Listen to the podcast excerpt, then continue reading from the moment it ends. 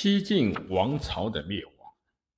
公元三百零六年十一月，晋惠帝死，皇太帝司马炽嗣位，是为怀帝。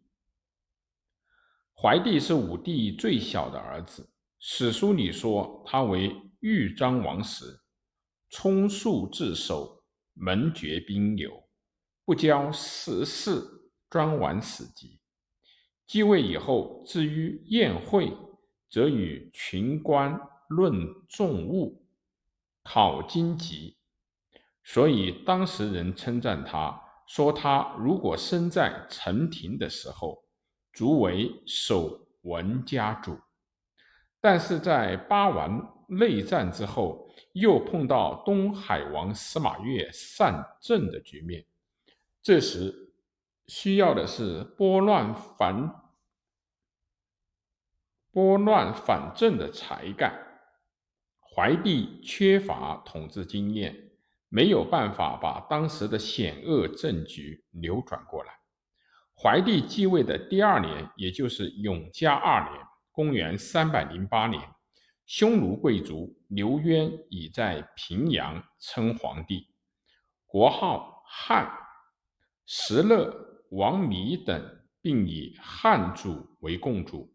永嘉三年，石勒的军队发展到十万以上，在河北地区活动。王弥的军队也发展很快，而且经常出入于洛阳、许昌附近。永嘉四年，石勒又从河北渡河南出襄阳，并且攻拔了长江以北的铺壁。三十多所，洛阳处于包围之中，粮食供应问题很严重。朝廷用羽檄征调四方军队来保卫京师。怀帝对使臣说：“唯吾与征，朕若今日尚可救，后则无待矣。”当时的方正自救不暇。没有一个发兵来救，东海王司马越准备放弃洛阳。就在这年的十一月，带领甲士四万人向东南方向撤退。他在撤退的时候，成立了一个尚书行台，招贤数望，悉为着吏，名将尽卒，贤入其府。《资治通鉴》晋怀帝永嘉四年，永嘉五年的三月，越行军到象县，忧惧病死。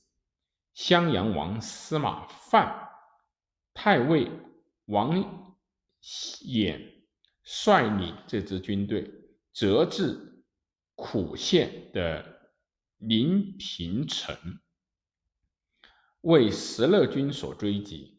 石勒众骑兵围而射之，晋军将士自相践踏，王公士数死者十余万。西晋的主力军全部消灭，留在洛阳的司马越的妻子裴妃、子司马比等，得到越病死的消息，同西晋宗室四十八王。也逃出了洛阳，中途遇到石勒的军队，也全部消灭了。怀帝在洛阳支持到了这年的六月，匈奴贵族刘耀与王弥、石勒等联军攻陷了洛阳。晋怀帝被掳至平阳，不久被害。刘耀破洛阳时。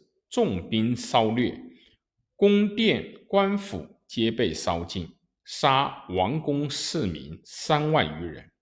自东汉末，董卓焚毁洛阳以后，经魏晋两代惨淡经营加以修复的洛阳，不到一百年，重又化为灰烬了。